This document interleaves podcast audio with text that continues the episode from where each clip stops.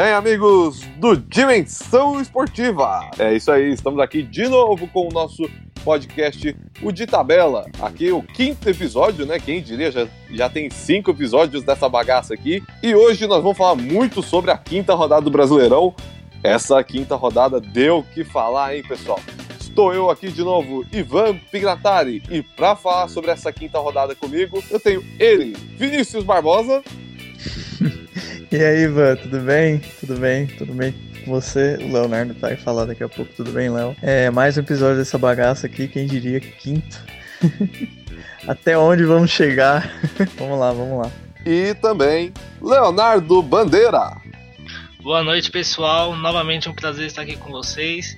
E é isso, né? Mas o quinto episódio já, o infinito e o além, como a gente pode dizer. é.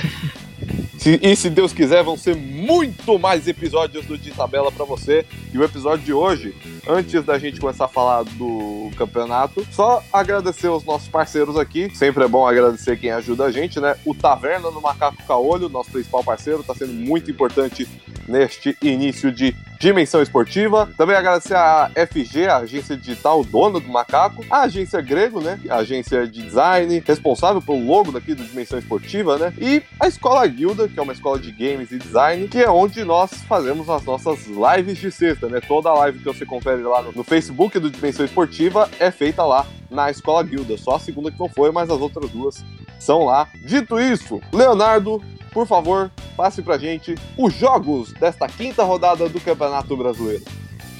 A quinta rodada do Brasileiro começou no sábado com o Fluminense vencendo por 4 a 1 o Cruzeiro. Logo após, Palmeiras venceu por 4 a 0 e venceu o Santos, ficando líder solitário, podemos dizer. O Atlético venceu o Flamengo pelo placar de 2 a 1. O São Paulo começou a rodada hoje empatando com 0 a 0 com o Bahia. O Internacional conseguiu vencer o CSA pelo placar de 2 a 0. O Atlético recebeu o Corinthians e perdeu pelo placar de 2 a 0. Goiás venceu o Botafogo por 1 a 0. Fortaleza venceu a Chapecoense por 3 a 1 e o Vasco e Havaí que empataram 1 a 1 e Ceará e Grêmio fecharam a rodada pelo placar de 2 a 1 para o Ceará. Bom, agora já emenda aí quem está no G6 e quem está no Z4, como está a tabela do Campeonato Brasileiro. O G6 do Brasileirão está formado pelo Palmeiras na liderança com 13 pontos, seguido do Atlético com 12 pontos, São Paulo com 11 pontos, Santos com 10 pontos, Internacional com 9 pontos e Goiás fechando o G6 com 9 pontos. E no final da tabela temos Havaí com 3 pontos, CSA com 3 pontos também, Grêmio com 2 pontos na, na vice-lanterna e o Vasco quem diria o Vasco da Gama em último lugar, com dois pontos fechando o Z4. Quem diria? O Léo tá zoando o Vasco, o Vascaíno, se o, se o Vasco escapar, quer dizer, tá difícil. Tá difícil, mas se conseguir o um milagre, vai todo mundo cobrar o Léo. A gente já fala do jogo de hoje, mas tá triste o negócio pro Vasco. Pois bem, o jogo mais esperado dessa rodada aconteceu ontem, no sábado. Palmeiras e Santos. E, meu Deus do céu, Palmeiras 4, Santos 0. Goleada do time Alviverde, o atual campeão brasileiro, o time de Luiz Felipe Scolari, fez 4 a 0 no seu rival e assumiu a liderança isolada do campeonato e tá aí mostrando que tá, tá firme e forte para buscar o bicampeonato, né, Vinícius?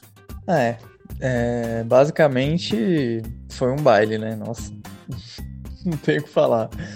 O, Palmeiras, ele, em dois, dois, com dois gols no primeiro tempo, muito rapidamente, ele acabou é, aproveitando o momento que o Santos estava atordoado no começo, né? É, errando muito na saída de bola. Ah, uma intensidade muito alta do Palmeiras, né? E no segundo tempo, a, a lá Felipão, né? A lá Palmeiras, de uma forma muito efetiva nos contra-ataques, acabou matando o jogo e sacramentando uma goleada que é impressionante, né? Como que o Santos, é, quando perde, perde perde bonito, né? Perde com gosto. Nossa senhora, impressionante. Eu acho que isso pode colocar, assim, a minha opinião, isso coloca um pouco de, de água no chope até então, que vinha sendo a participação do Santos no Brasileiro. Eu acho que o Santos ele não, não vai ter força para brigar pelo título, na minha opinião. É... E assim, torcedor santista não fique bravo, eu também acho a mesma coisa, por exemplo, do São Paulo. Então, de verdade, tem alguns times aí que ou, ou usam muito bem a parada da Copa América e reforçam muito bem o time, que eu acho que não vai ser muito possível, porque, sinceramente, não tem muitos nomes assim incríveis no mercado. Por exemplo, se você pega, por exemplo, os reforços que o São Paulo quer contratar de centroavantes. Ok, nomes aceitáveis, mas, sabe, não tem um jogadoraço assim que vai elevar o elenco, sabe? O patamar do elenco. Então, sinceramente, eu acho que vai ganhar quem tiver gordura, assim, em termos de elenco, de, de, de jogadores de alto nível para lá na frente, quando tiver outubro, novembro, conseguir estar tá com, com força ainda. E eu não vejo isso no Santos, nem no São Paulo.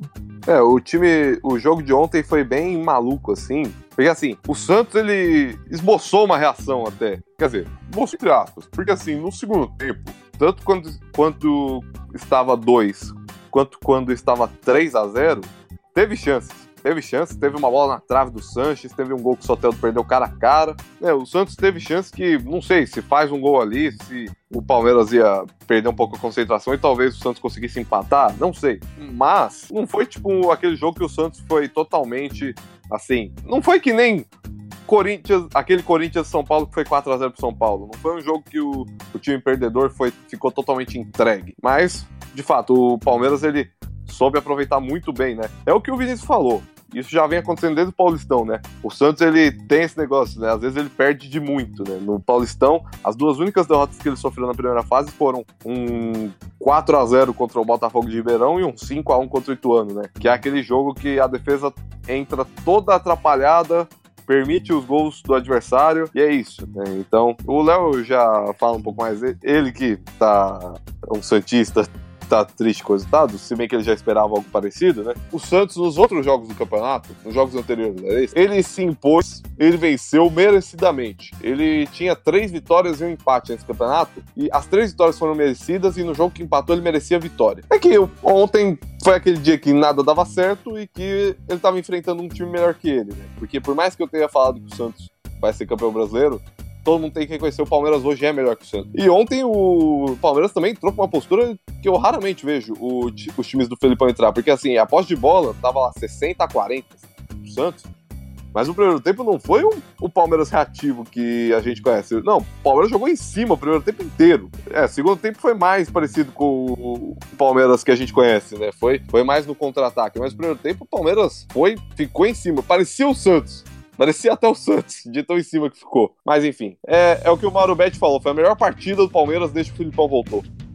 Eu, eu acredito que o Palmeiras é, veio pro jogo como um espelho, né? Veio jogar contra o Santos como o Santos joga.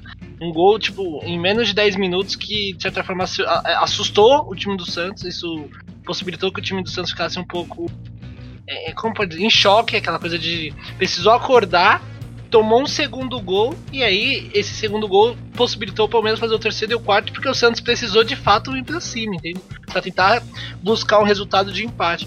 Mas ver esse jogo só mostrou o que eu já havia dito. É, eu gosto do Santos, eu como santista adoro ver o futebol do Santos para frente.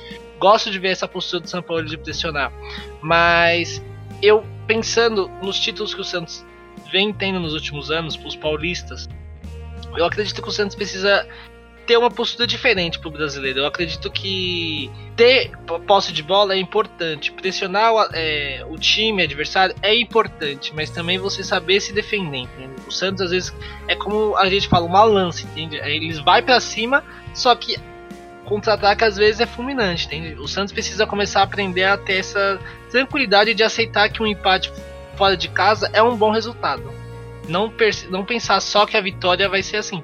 Porque você pode ver que o Santos toma é, derrota às vezes de valor por conta disso, porque o Santos é o time que toma dois gols e quer ir para cima, quer empatar, quer virar, é o time da virada.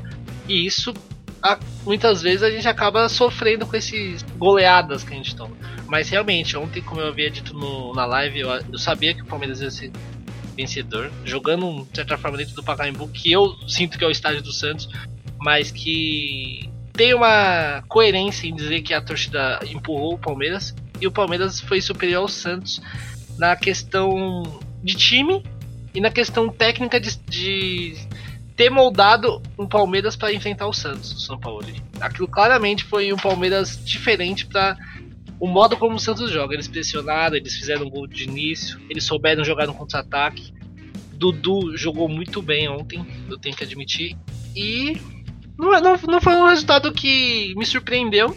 E também não foi um resultado que me assustou. Não foi aquela coisa de falar, vixe, o Santos agora vai afundar.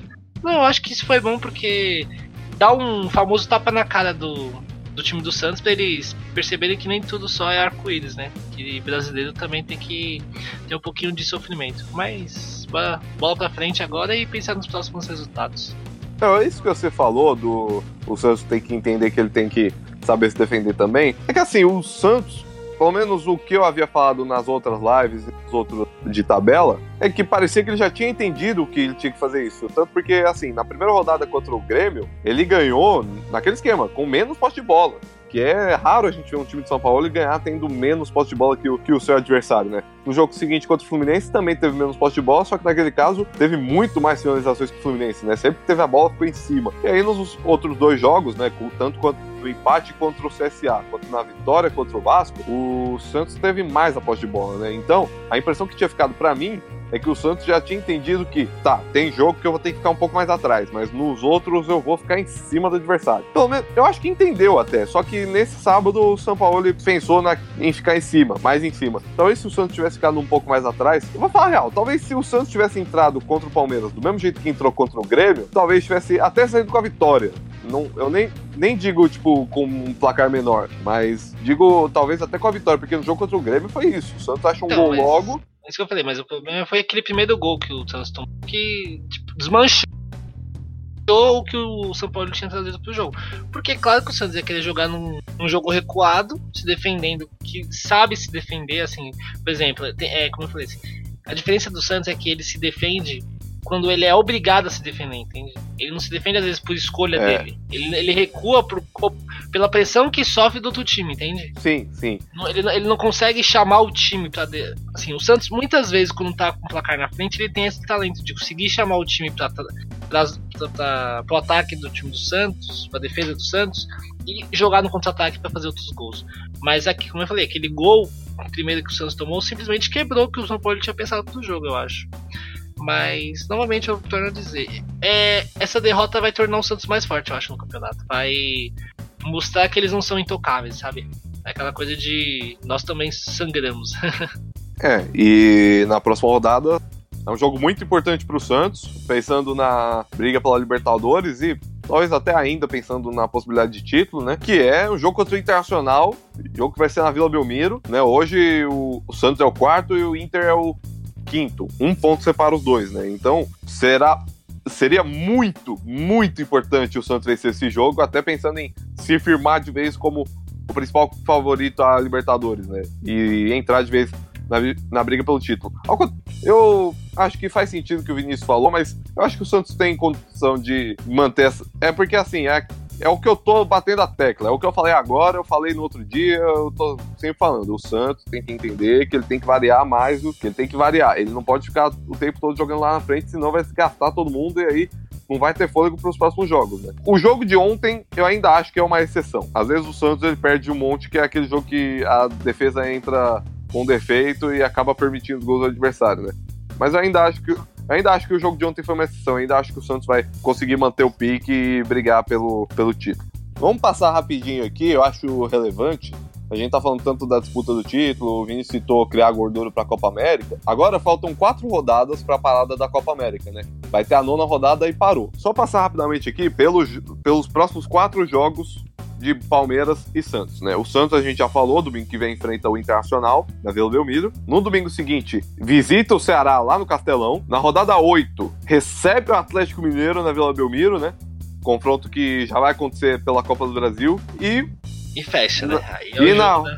Aí, é, esse rodada 9 Santos e Corinthians, Pacaembu, mando do Santos. É o jogo que fecha o caminho do Santos até a parada para a Copa América. É, eu acho que, assim, o Santos tem tudo para nesses quatro jogos fazer 10 pontos. Seria o quê? Ganhar os três em casa e empatar com o Ceará fora. Eu acho que o Santos tem tudo para fazer 10 pontos. Aí, se ele faz 10 pontos, ele vai para a parada da Copa com 20 pontos, é muito bom. É muito bom pro Santos. Então, eu acho que o Santos, o Santos tem condições de fazer uma gordura aí e se firmar no, no G4 pensando no próximo jogo do Santos contra o Internacional, se ele ganhar, eu acho que o Santos vem forte para poder ficar em segundo. Eu, eu, posso dizer que tô cravando que pelo menos na, parada da Copa América o Santos vai estar em segundo. Porque eu acho que dificilmente o Palmeiras perde os próximos jogos. Você vai mostrar aqui, eu posso até falar agora se você quiser. Eu passo, eu tenho, eu tô com a tabela aqui, eu já já passo agora já. Sábado que vem, Mané Garrincha, Botafogo e Palmeiras. Mando do Botafogo, mas o jogo vai ser em Brasília. Na rodada 7, Chapecoense e Palmeiras na Arena Condá. Depois, Palmeiras e Atlético Paranaense na Arena Palmeiras no Allianz Parque. E na última rodada antes da Copa América, Palmeiras e Havaí na Arena Palmeiras. Assim, o Palmeiras ele tem tudo para ganhar os dois jogos em casa e pelo menos um dos dois jogos fora. É a mesma coisa. Eu acho que, assim como o Santos, o Palmeiras vai fazer 10 pontos. Eu acho que ele faz os 12 pontos. É, eu também acho. Sinceramente. O é. jogo mais complicado fora de casa é contra o Botafogo, certo? Sim. Só que o Botafogo em Brasília. Toda vez que os cariocas mandam o jogo para Brasília é tinta. Toda vez, é impressionante. Acho que a única exceção foi o último jogo agora Vasco e, e Corinthians, que não foi em Brasília, ok, foi em Manaus. Mas eu tô dizendo de mandar o jogo para alguma arena de Copa do Mundo que é uma ação feita para ganhar renda, né? Ganhar dinheiro na, na venda de ingressos contra times populares. É, toda vez, toda vez é tinta. É tinta, é impressionante. Parece que os times visitantes eles se sentem em casa ou com um mando super neutro, sabe? E conseguem fazer um bom jogo. E eu acho que o Palmeiras tem muita condição de ganhar os quatro. E aí ele chega o quê? 25, né? 25 pontos. Tem hoje 13. Se ele ganhar os quatro, ele vai para 25. Aí, é, o Santos fazendo só 10. Eu, eu me arrisco a dizer que o Santos pode fazer 12, né? Mas eu tô colocando 10 porque é mais plausível. Aí fica, ficaria 25 a 20, 5 pontos. É, fica aí contando que o jogo de segundo turno vai ser na Vila do Miro, aí poder, podendo dar baixar para 2. Aí a gente tá, aí a gente tá fazendo exercício de adivinhação, né? Já é difícil adivinhar o que vai acontecer amanhã.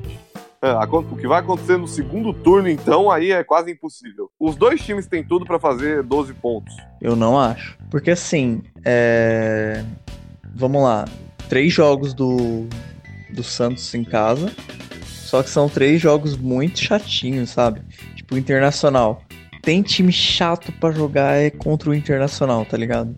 Muito chato, muito bem armado ali com os volantes que marcam muito forte uma zaga muito sólida, um goleiro que pega muito e o reserva hoje quase que entrou. O Danilo Fernandes, porque o Marcelo Lomba teve um, um choque com o Moledo, né?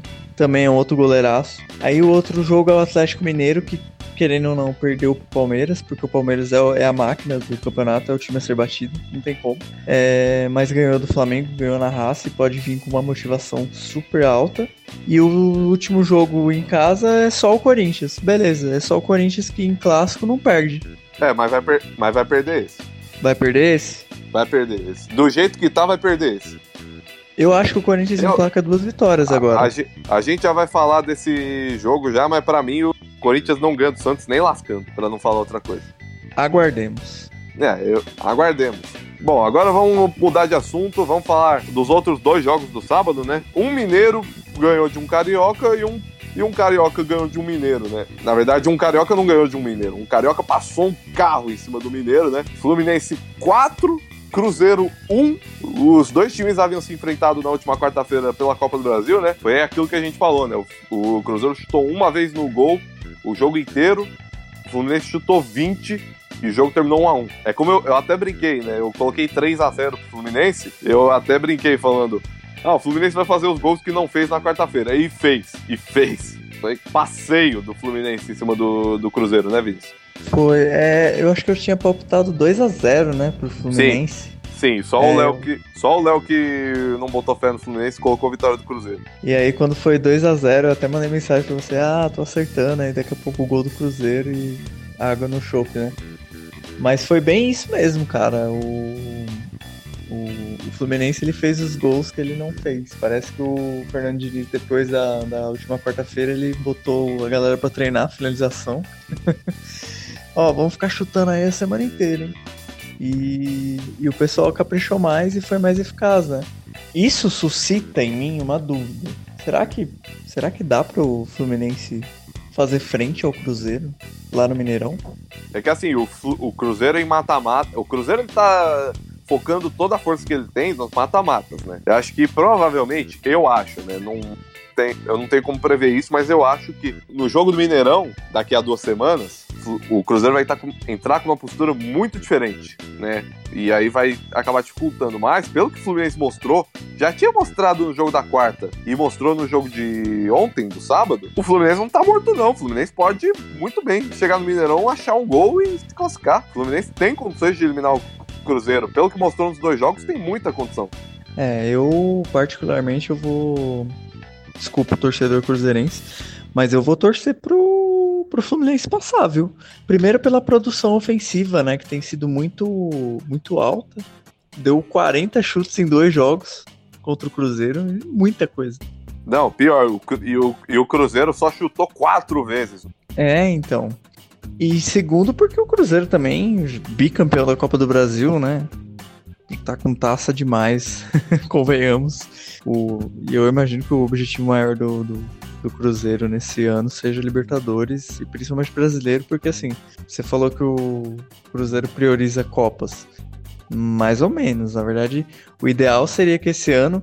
Ele tem priorizado nos últimos anos. O ideal seria que nesse ano tivesse um melhor desempenho também no, nos pontos corridos. Só que eu não sei o que acontece com o Mano Menezes que não parece que não funciona, sabe? Simplesmente. Não. É, assim, eu acho que eu posso estar enganado, mas acho que desde a gente, a gente gravou o Cruzeiro campeão da Libertadores, o time do Mano Menezes falou, acho que não, hein? Acho que Eu, tô, eu já tô é. meio. Eu acho que eu tô, até, eu tô até meio triste que eu ziquei, eu acredito. A gente. A gente zicou o Cruzeiro. A gente Tirei zicou. o título. A gente, acabou, a gente acabou com o encanto do Cruzeiro. É que nem quando rolou o negócio lá do todo mundo comentar Vasco nas coisas. E aí. E falou que depois começou aquilo, aí que o Vasco começou a cair. E eu também me enganei, achei que o Vasco ia passar o carro, hein? Eu pensei que o professor ia acertar o Vasco, mas. A gente já fala. Vai vir a seguir, mas já aviso já. Vou dar um spoiler. Diga. Acho que o professor precisa voltar a resolver o assunto dele com a pinga lá, porque com o time do Vasco, acho que, é, acho que ele já, já vai cair na real já. Vai ter que tomar uns goró lá. A gente, já, a gente já fala desse jogo. Só passar rapidamente pelo outro jogo, né? Um dos grandes jogos da rodada, né? Galo Atlético Mineiro contra o Flamengo. Vitória do Atlético 2 a 1 Atlético se firma no segundo lugar. Flamengo continua distante das primeiras posições. Atlético ganhando com um a menos e com dois golaços, né? Porque, pelo amor de Deus, aquele gol do Tiará e aquele gol do Casares também não foram brincadeira, né? Eu tô feliz porque eu escalei o Casares, deu uma recuperada no meu cartola e. Poxa, eu fiquei em dúvida se é que eu coloco o Casares ou o Tiará. Bom, devia ter colocado os dois, né? É, então. Mas. Putz, o Abel cai, será, gente? A não ser que o Flamengo chegue na parada pra Copa América em último lugar, eu acho que. Eu acho que não. Eu acho que. Mas é, é que assim, o negócio do Flamengo. Mas depois. Mas depois assim, da Copa América. Não, depois. Ou durante. Não, depois. Durante, por exemplo. Depois da Copa América, qualquer coisa pode acontecer. É que assim, a Copa América já tá logo aí, daqui a pouco já. Então, eu acho que assim, un... ó, eu vou, eu vou arriscar aqui. A única coisa que pode tirar o Abel Braga do cargo antes da Copa América é uma eliminação pro Corinthians na Copa do Brasil. Eu acho que a única coisa que pode tirar o Abel Braga do Flamengo hoje é a confirmação do Pepe Guardiola vir pro Flamengo, porque o Flamengo tá com muita grana, isso é verdade. É. Com certeza.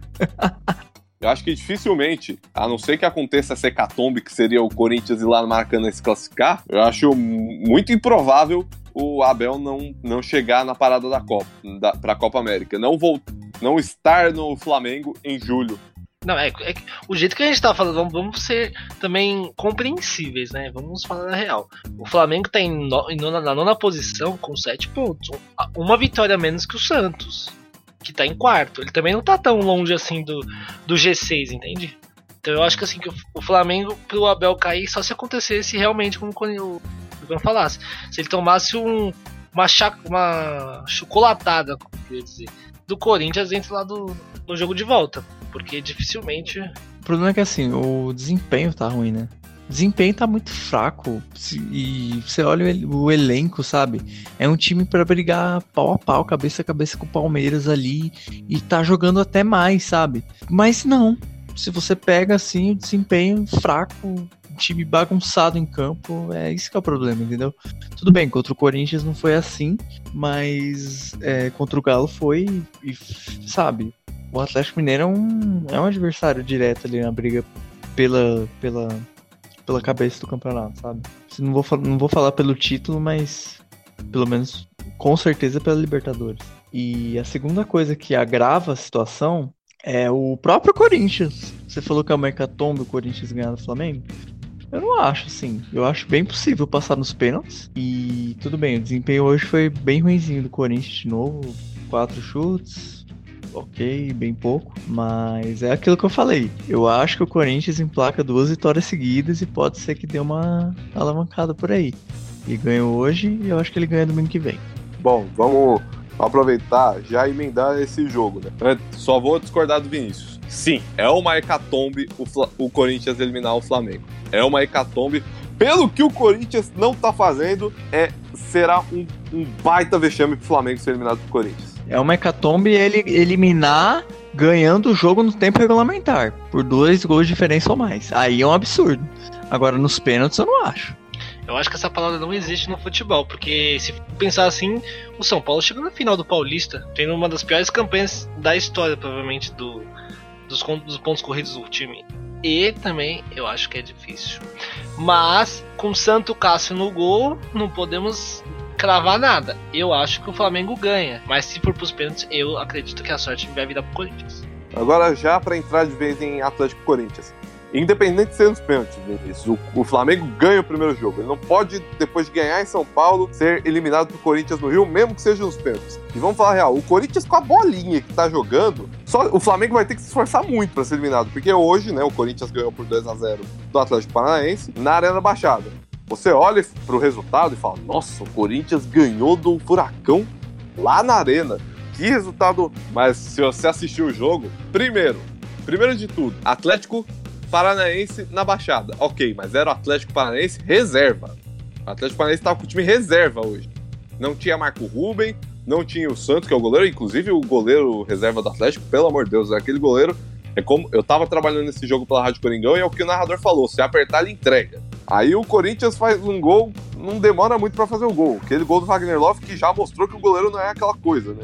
Porque o Wagner Love tá num lado, ele cabeceia pro outro, o goleiro sai catando cavaco e não alcança. Aí é gol. Aí, beleza. O primeiro tempo não foi tipo, teve aquelas chances claríssimas pro Atlético empatar, não. Só foi ter no final do primeiro tempo, que foi uma bola cruzada na área que o Cássio espalmou. E no rebote o jogador do Atlético fez um gol, só que estava impedido e foi muito bem anulado. No segundo tempo, segundo tempo, vou te falar a real, era pro Atlético ter virado esse jogo. O Atlético poderia muito bem ter virado. O Cássio, eu falei na transmissão, o Cássio foi o melhor jogador do Corinthians em campo.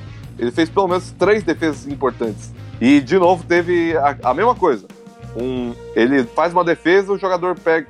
O jogador do Atlético faz no rebote, só que tá impedido. E aí o gol é corretamente anulado. Mas é aquela coisa, deixaram o cara livre também. Se tivesse um pouquinho mais atrás, ele tava sozinho e faria o gol sozinho. Então, e aí já perto do final do jogo, o Corinthians, num lance que contou bastante com a sorte, né? Um chutão do Fagner que achou o Pedrinho. E o Pedrinho, belo gol do Pedrinho, inclusive. Mas assim, foi o 2 a 0 ele não traduz o que foi o jogo. Se fosse 2 a 0 pro Atlético, aí teria traduzido o que foi o jogo, porque o Atlético foi muito superior ao Corinthians. O Atlético reserva, de novo de novo, é Atlético reserva. Se fosse titular, se fosse o time titular do Atlético, tudo bem. Tudo bem. Dá para entender mais. É um time forte, é um time difícil e tudo mais. Talvez se fosse titular, o Corinthians nem tivesse ganho o jogo. Mas enfim. A questão é, o jogo de hoje, por mais que tenha sido uma vitória, não, não traz esperança que vai virar contra o Flamengo. Não traz. O... Pode acontecer porque é futebol. E porque falta tempo pro jogo, o Corinthians pode muito bem melhorar, mas não dá pinta que vai acontecer isso. Primeiro, quarta, quinta-feira, aliás, tem jogo contra o Lara, é jogo difícil. Quer dizer, é, não é um time muito forte. O Corinthians pode muito bem chegar lá e ganhar do Lara, mas continuando esse desempenho, não é impossível o Lara ganhar o jogo. É aquela coisa, é o que a gente já falou. O cara ele tá certo quando ele fala do calendário, que é muito enxuto e tudo mais. Ele tá certo. Mas não é desculpa. O Santos, o Santos, a gente vive falando, por mais que o Santos tenha perdido o jogo de ontem, o Santos com um elenco mais curto que o do Corinthians consegue imprimir um futebol muito melhor que o do Corinthians e tá em quarto lugar com um elenco mais curto que o do Corinthians. O Corinthians tá quatro posições atrás do Santos. Não é desculpa, não é desculpa. E o cara ele tem que, tem que descer desse salto alto aí que ele tá metendo, porque se continuar com esse futebolzinho aí, nem os mata-matas vai ganhar. Tá, a aposta do Corinthians é mata-mata? Beleza. Começa a jogar bola, que do jeito que tá, nem os mata-mata vai ganhar. Tem que melhorar muito. Porque a, com esse elenco que tem esse ano, tem que jogar muito mais do que tá jogando. Pistolou, pistolou, Vini. Aí. Aí ficou meio tá bravo. Ficou, ficou meio bravo. É, você pistolou. O Vini pistolou com o Tite na sexta, eu tô pistolando com o Carilli hoje. Vai, vai, fazer farpas hoje, vai abrir a hashtag Foda Carilli. Não, não, não chego a esse ponto ainda, mas que ele tem que se tocar, que o time tem que. Que ele tem que começar a fazer esse time jogar bola de novo, tem que fazer. Porque jogando do jeito que tá jogando, capaz de nem passar do Lara na Sul-Americana. Sabe quando ele vai começar a fazer esse time jogar? Quando? Depois da Copa América. Fato. Aí, aí você vai ver o Corinthians vindo. Tá, mas se, se mas e se parar pra Copa América não tiver mais nem Copa do Brasil, nem Sul-Americana? O quê? Tá bom, você acredita que o Lara vai eliminar o Corinthians? Não, eu não. O que eu tô falando é, Corinthians segue sendo favorito contra o Lara e eu acredito que o Corinthians vai passar do Lara, mas jogando esse futebolzinho, não é impossível. Eu tinha até esquecido desse jogo do Lara no meio de semana. Eu falei que ia chegar com três vitórias, com duas vitórias, perdão. Vai chegar com três. Ele vai ganhar do Lara e ele vai ganhar do São Paulo semana que vem. E aí o moral do time vai mudar completamente, anota. O Carilli é assim, velho. O Carilli. Tá o bom, é assim. tá bom, tá bom, vai. Não, Vamos... não tô falando do futebol, tô falando dessa questão motivacional. É. Clássico é uma coisa muito importante na vida do Corinthians. Foi depois do Palmeiras, da vitória lá com o gol do Avelar, que o time mudou completamente. Teve o jogo contra o São Paulo que ganhou. Teve o jogo contra o Santos que empatou 0 a 0 jogando melhor. Chegou na final do Paulista, nas finais, foi levando levando. O primeiro jogo contra o Santos, maravilhosamente melhor. Não, não marav maravilhosamente melhor, mas jogou melhor que o Santos, né? O Santos não jogou nada aquele jogo, nem entrou em campo. Aí no segundo jogo foi completamente o oposto, mas o Corinthians ganhou nos pênaltis. E o Campeonato Paulista levou no banho-maria o primeiro jogo, ganhou o segundo jogo, campeão. E aí? Ainda não teve clássico no brasileiro, vai ter semana que vem. E eu acho que o Corinthians ganha. E são hum. clássicos, esses jogos decisivos que mudam completamente o motivacional do time. Anota. Tá bom, tá anotado aqui. Mas acho difícil um time que toma a canseira que tomou hoje dos reservas do Atlético Paranaense ganhar um clássico. Cara, ele vai ter que acordar esse time. E ele, eu não duvido ganhar do São Paulo. Não duvido. Eu não. É o que eu falei, eu não duvido do Carilli. Não duvido nem que ganhe do, do Flamengo na volta. Mas, com a bolinha que tá jogando, Bom, outro time que tá devendo bastante é o Vasco, né? Empatou hoje com o Havaí e segue o Calvário Vascaíno, né? E assim, o professor chegou, mas parece que não chegou, porque hoje o Sidão foi o melhor em campo. Tá devendo. Não, mas o Vasco tá devendo o quê? Que assim. Não, vamos ser sinceros, velho. Todo mundo iniciou o campeonato, todo mundo. Caraca, Vasco campeão brasileiro. Putz, mano. Pô, os caras estão brigando para não cair, vamos ser sinceros. Não, mas é assim. Eu espero, o que eu espero do Vasco, sinceramente, é que eles tentem melhorar o futebol para pelo menos brigar para não cair. Porque se continuar desse jeito aí, metade do campeonato o Vasco já vai estar vai tá, o quê? 15 pontos atrás do, do da vice-lanterna. Os caras só ou é. perdem ou empatam, assim não dá, não. Precisa de... A expectativa do Léo é tipo. Não vai cair na 35, vai cair na 37, 38. é. Não, pelo menos dá emoção até o final, né, mano? Mas é assim, o. É que hoje contra o Havaí, é, que, assim, é o Havaí também. E o Vasco, ele. A gente já falou aqui, o ti, se você comparar os elencos de Vasco e Botafogo hoje, dá briga. Talvez até o Vasco ganhe. Mas hoje o, o, o Botafogo tá em sétimo e o Vasco tá em vigésimo, né? Mas enfim, mesmo assim, o time do Vasco, você espera que pelo menos vai ganhar do Havaí em casa. E nem isso conseguiu. E não só não ganhou, o melhor em campo foi o goleiro do Vasco que teve aquela polêmica toda semana passada. Se não fosse o Sidão, o Havaí teria ganho de 2 3 a 0 Quer dizer, 2 3 a 1 porque o Vasco fez um gol. É porque, como eu tava falando assim, o Vasco, sinceramente, se ele perder o jogo, ninguém vai virar e falar: caraca, o Vasco perdeu o jogo. O problema é que os caras empatam jogando mal. Os caras não, não perdem, tipo, jogando, por exemplo, como o Flamengo jogou contra o Atlético, sabe? Tentando buscar o gol. Os caras perdem para eles mesmos. Isso é incrível. Eu cravei que o Vasco vai cair. Posso estar tá meio bravo? Posso. Porque eu quero realmente ver o Luxemburgo colocando esse time no, na linha, no, no, trilho, pra pelo menos brigar. Eu quero ver um time pegando o Palmeiras e arrancando o ponto. Mas, meu, do jeito que tá, vai levar essa bugada de todo mundo. Empatar com a Havaí dentro de casa é vergonhoso, pelo amor de Deus. O Santos empatou com o CSA fora de casa. Mas, meu, Vamos criar vergonha na cara. É chegar, o Luxemburgo tem que chegar no elenco e dar um sapa na cara dele. Dá, né? Vamos jogar, né? Pelo amor de Deus. Vai falar, você é chafado, você é moleque, você é chafado. é aquela coisa, né? O, o Santos ele empata com o CSA em Alagoas, tudo bem, deveria ter ganho, deveria ter ganho. Mas foi um empate fora de casa e jogando melhor, merecendo a vitória. O Vasco hoje empata em casa com o Havaí, merecendo a derrota. Então é muito preocupante a situação do Vasco da Gama, que segue como lanterna. Bom, a gente, já já a gente vai partir para os palpites, mas antes falar dos nordestinos. O Vinícius acompanhou praticamente todos os nordestinos hoje, né? Saldo da rodada, acho que foi. Dá pra dizer que foi positivo? Acho que foi, né? O Fortaleza ganha fora de casa da Chape, o Ceará ganha do Grêmio, o Bahia, o Bahia busca um empate em casa contra. Aliás, fora de casa contra o São Paulo e só o CSA que perdeu, mas perdeu pro Inter fora, é uma derrota que dá para engolir. Como foram os nordestinos hoje, Vinícius? Os resultados mostram o, como, como eles foram na rodada e dá para imaginar alguns dos nordestinos brigando por uma vaguinha na Libertadores? Bom, o saldo é excelente, assim, porque todos, todos, sem exceção, os nordestinos hoje, eles jogaram bem. Aí você fala, ah, não, mas o CSA perdeu e tal. Não, mas o CSA fez um jogo de igual para igual com o Internacional no Rio Grande do Sul, sabe? Foi por pecado, assim, por erro de finalização que o CSA não saiu com resultado de empate, um, um diria que um 2 a 1 2 a 2 não foi absurdo. No primeiro tempo, eu, eu até tinha, havia mencionado um lance que o Moledo acabou batendo no, no Lomba, né? Acabou batendo no joelho, no queixo do Lomba. Quase que o Lomba precisou sair. Nesse mesmo lance, o Lomba saiu do gol e acabou batendo no joelho do Moledo, porque o CSA saiu cara a cara com o Lomba num contra-ataque, que aliás foi gerado num chutão do próprio goleiro do CSA, num lançamento. E aí o Patrick, o atacante do CSA, bateu, só que acabou o Lomba fazendo uma grande defesa. No segundo tempo teve uma bola na trave assim que foi um pecado, quase gol do CSA. E estava 1 a 0, foi um, alguns minutos antes do segundo gol, um golaço do Edenilson. Então assim, 2 a 0, OK, mas putz, ficou aquele gostinho de caramba. Dava para o CSA ter buscado um quem sabe um empate, um, um resultado melhor. E, e ficou um, uma impressão positiva para os próximos jogos do campeonato, sabe? Principalmente aqueles jogos que são contra adversários diretos, né? Na briga por pela permanência na Série A e também pela Sul-Americana. Dá para imaginar uma vitória em casa contra o Goiás semana que vem? Dá.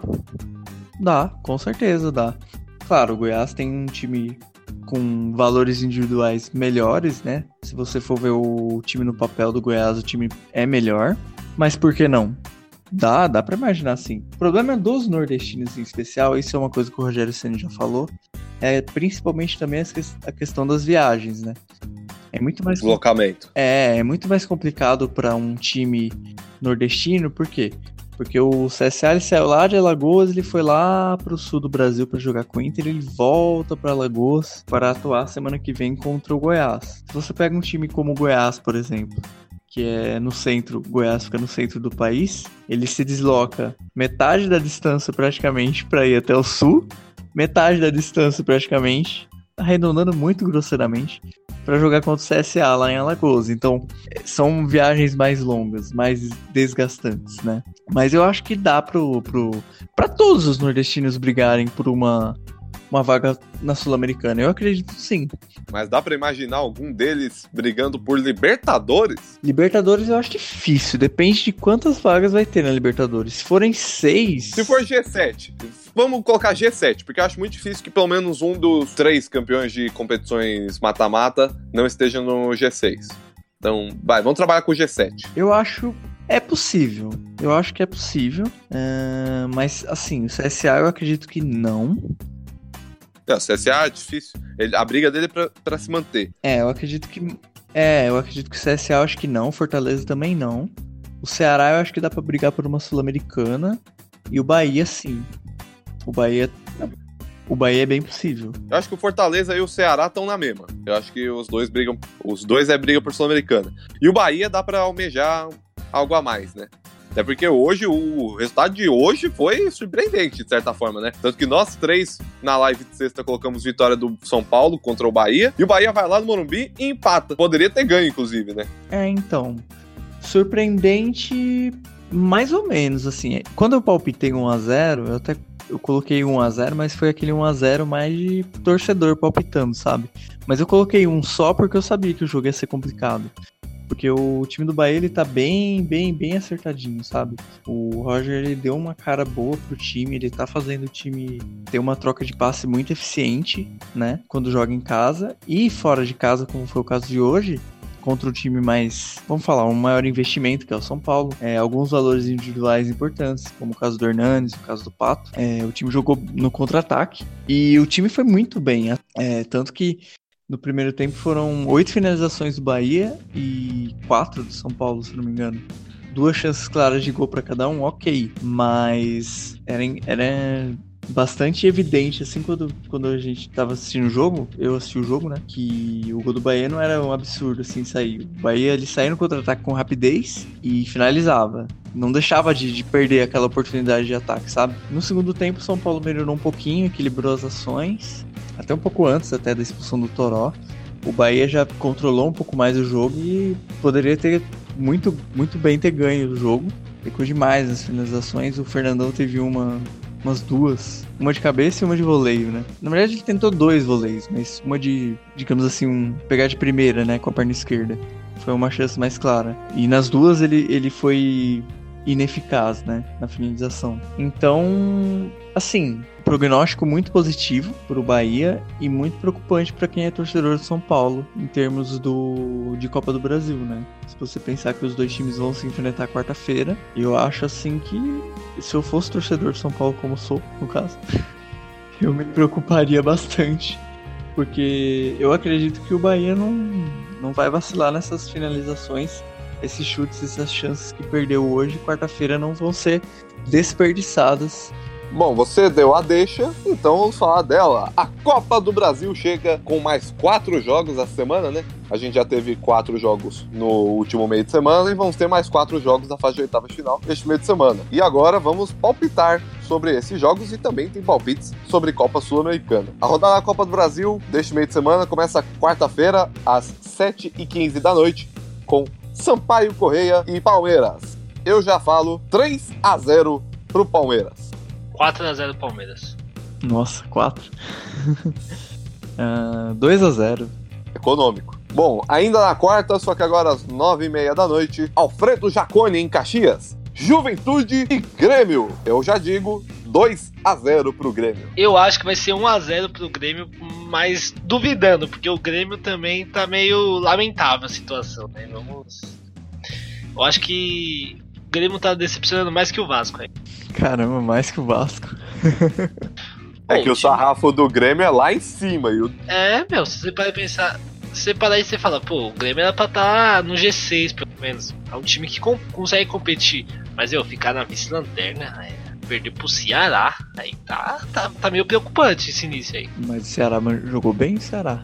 Jogou muito bem. O Ceará é. Ok, jogou melhor no primeiro tempo em termos de eficácia. Ele chutou três bolas no gol e fez dois. Ok, um gol foi contra, do Michel, né? Mas o Ceará jogou muito bem. Deu uma quedinha no segundo tempo. O Grêmio permitiu ao Grêmio dominar um pouco mais as ações, mas jogou melhor. E falando de Juventude e Grêmio, eu acho que da Juventude 1 a 0 Ô, louco! Ousado, bem ousado. Ainda na quarta-feira, ainda às nove e meia da noite, Morumbi, São Paulo e Bahia. Eu já digo, 2 a 1 pro São Paulo. 5 a 0 Bahia. Caraca, tô brincando. Ô, louco. Acho que vai ser 1 a 0 São Paulo. Ah, tá. 1 a 1. Eita. Fazendo a zica inversa. é bem isso. E fechando a rodada da Copa do Brasil, quinta-feira às 8 da noite, Internacional e Paysandu, eu já digo, 5 a 0 pro Internacional. 2 a 0 Internacional. 2 a 0 também. Bom, agora vamos palpitar a Sul-Americana, né? Esse meio de semana também temos os brasileiros jogando pela segunda maior competição do continente. E o primeiro deles será o Atlético Mineiro entrando em campo nesta terça contra o União La Calera do Chile. Eu já digo 1 a 1. 1 a 1. 0 a 1. Quarta-feira, 7 e 15 da noite, Sol de América do Paraguai e Botafogo. Botafogo que perdeu hoje pro Goiás, né? Um jogo que o Goiás foi superior mereceu a vitória. Mas eu acho que quarta-feira o Glorioso vai conseguir retomar um bom futebol. Portanto, 0 a 1 É, eu confesso que eu não conheço muito esse time do Sul América. De- é de pouco pra nada, mas eu acho que o Botafogo vai perder esse jogo, 1x0 pro Sol de América. Eu já acho que o Botafogo vai passar protetor solar e vai estar bem protegido Cristo. pra ganhar do Sol de América de 2 a 0. Ô, louco. Bom, na quinta-feira, às 7h15 da noite, Arena Corinthians. Corinthians e Deportivo Lara. Eu já falo aqui, 0 a 0 Eu acho que é 1x0 pro Corinthians e eu gostaria de fazer uma pergunta após o palpite do Vinícius. É 3 a 0, fácil, passando o carro ainda. É, agora a minha pergunta. É, Ivan, por favor, me responda. É, quanto vai ser o Liverpool? Você acha que o Salah consegue fazer 3 gols nesse jogo? Ah, Liverpool e Tottenham? Não, Liverpool Não. e Caracas aqui, ó. Quarta-feira, 9h30, na Sul-Americana. meu Deus. Meu Deus. Meu Deus. Ah, esse aí não tem salário, mas vai dar Liverpool. 3 a 0 pro Liverpool. Pelo palpite, pelo palpite. Agora vamos voltar aí. Bom, quinta-feira, nove e meia da noite, o último jogo dos brasileiros. Maracanã, que jogo pesado vai ser esse. Fluminense e Atlético Nacional. Eu já digo 3 a 1 pro Fluminense. Atlético Nacional de Paulo Torre. 2x1 Fluminense, vou, vou chutar. 1 a 1. Pois bem, esses foram os nossos palpites da Copa do Brasil e da Copa Sul-Americana. Lembrando que nessa última rodada eu acertei Atlético Mineiro e Flamengo. O Léo acertou Internacional e CSA. O Vinícius acertou algum? Não lembro. Olha, eu acho que eu não acertei nenhum? Sinceramente. Eu falei que a Chape ia ganhar. Eu acho que eu falei que o Ceará ia ganhar, mas eu não lembro quanto que eu falei. Não, não, você colocou acho que empate. Eu fui o único que colocou que o Ceará- ia ganhar, mas coloquei 1x0 só. E o Vasco, você lembra? O Vasco você pôs 0x0, Ah, ou seja, você acertou quase. que ia empatar, mas errou você. É assim, você. Acho que você acertou vencedor, empate ou derrotado de alguns confrontos, mas placar exato acho que você É, errou eu tudo. sempre acerto assim, eu acerto o que vai acontecer. O placar eu sempre erro.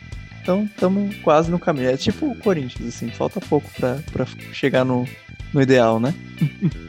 É no, ca- é, no caso do Corinthians falta muito pra chegar no ideal. Mas enfim, Falta só os árbitros ajudarem. só. é, se bem que ajudaram hoje. Quer dizer, não ajudaram porque os gols foram bem anulados. Mas, enfim. Bom, terminamos por hoje. O de tabela episódio 5 fica por aqui. Vinícius, considerações finais, suas redes sociais e quem quiser seguir o nosso parceiro, faz o quê? Bom, considerações finais, feliz de novo, tá terminando mais um episódio, gravando com vocês aqui. É, eu sou o Vini Barbosa nas redes sociais, V, I, dois N's de navio e um E de estrada, Barbosa com Z, isso em tudo, Facebook, Twitter, Instagram e o nosso parceiro, Taverna do Macaco Caolho, ele é TM Caolho 1 no Instagram e TM Caolho no Twitter e Facebook, segue lá, tem bastante novidade chegando. E é isso. Muito obrigado a todos. Continuem nos ouvindo, que vem muita coisa legal por aí. Léo, considerações finais e suas redes sociais. É, eu queria mandar um abraço pra toda a minha família, um beijo pra minha namorada e também desejar um parabéns, feliz aniversário pra minha prima que está fazendo 18 anos hoje. Parabéns, Vi. E eu gostaria de dizer minhas redes sociais, mas normalmente elas são difíceis. Então peguem o seu papel e anotem. É Leonardo Bandeira no Facebook e o Instagram que todo mundo me zoou até hoje é arroba L-E-2-Os Z-I-N-H-0. É isso mesmo, é arroba Leozinho. É nóis. O Instagram mais dif- o Instagram mais difícil de se achar no mundo. Bom, Depende, depende. minhas, minhas redes sociais, Ivan Pignatari no Facebook, Ivan Atari 5 no Instagram e Juniors Underline 99 no Twitter. E se você quiser seguir o Dimensão Esportiva nas redes sociais, é Dimensão Esportiva no Facebook dimensão.esportiva no Instagram e dimensão underline ESP no Twitter. Fique ligado porque em breve teremos muitas novidades, YouTube, até no, nas nossas próprias redes sociais mesmo tudo que você, tudo que a gente for fazer, a gente vai avisar lá, beleza? Bom, muito obrigado pela audiência. Agradecer de novo aos nossos parceiros. Fiquem ligados porque toda sexta-feira no Facebook do Dimensão Esportiva, a famosa live de sexta. É isso. Muito obrigado a todos e falou-se.